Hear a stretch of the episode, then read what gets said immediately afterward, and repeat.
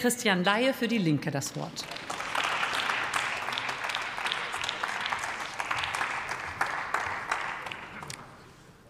Sehr geehrte Frau Präsidentin, meine Damen und Herren, worum geht es? Es geht darum, dass mit CETA internationale Konzerne die Möglichkeit bekommen sollen, gegen demokratische Entscheidungen, zum Beispiel hier im Bundestag, vor Sondergerichten zu klagen. Das müsste doch eigentlich zu einem Aufschrei unter allen Demokratinnen und Demokraten führen. Wollen Sie als Gesetzgeber wirklich beschließen, dass Sie Konzernen keine Gesetze mehr geben können, ohne dass die sie vor ein Sondergericht ziehen? Frage in die Runde. Wenn Sie denken, dass Sie als Gesetzgeber für Konzerne nicht geeignet sind, warum sagen Sie das nicht Ihren Wählerinnen und Wählern?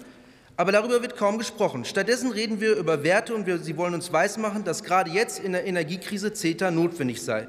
Und ich will jetzt mal an Fallbeispielen erklären, warum genau das Gegenteil richtig ist. So gab es übrigens in Kanada vollkommen zu Recht Widerstand der Bevölkerung gegen Fracking durch den Öl- und Gaskonzern Lone Pine.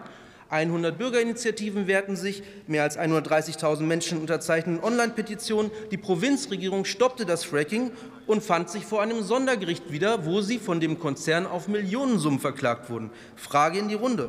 Warum wollen Sie sich beim Abwägen zwischen Energieförderung und Umweltschutz derartig die Hände binden lassen? Aktuelles Beispiel aus Italien.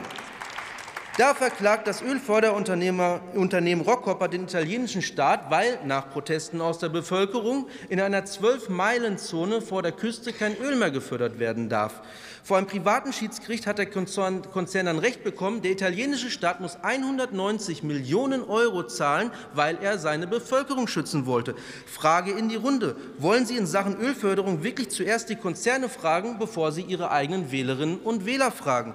So den Vogel abschießen tut der Energiekonzern Uniper. Denn das Unternehmen verklagt gerade den niederländischen Staat vor einem Schiedsgericht. Der Konzern fordert knapp eine Milliarde Euro, weil in den Niederlanden die Regierung die äh, äh, Kohleverstromung bis 2030 ein, die, aus, bis 2030 aus der Kohle aussteigen will. Frage in die Runde. Wenn Uniper jetzt verstaatlicht werden soll, verklagt dann die deutsche Bundesregierung die niederländische Bundesregierung, weil die etwas wollen, was wir so ähnlich auch wollen. Das ist doch der Wahnsinn in Tüten.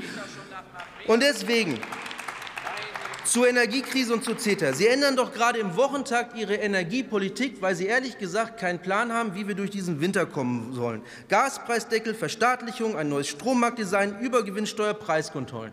Für welche dieser Maßnahmen könnte man sich eigentlich vor einem Sondergericht wiederfinden, weil die irgendeinem Energiekonzern nicht passen. Das ist doch der absolute Wahnsinn. Und deswegen kein Demokrat und keine Demokratin hat das Recht, vor dem internationalen Kapital derartig auf den Knien zu rutschen. Sagen Sie Nein zu diesem Abkommen. Dankeschön. Für Bündnis 90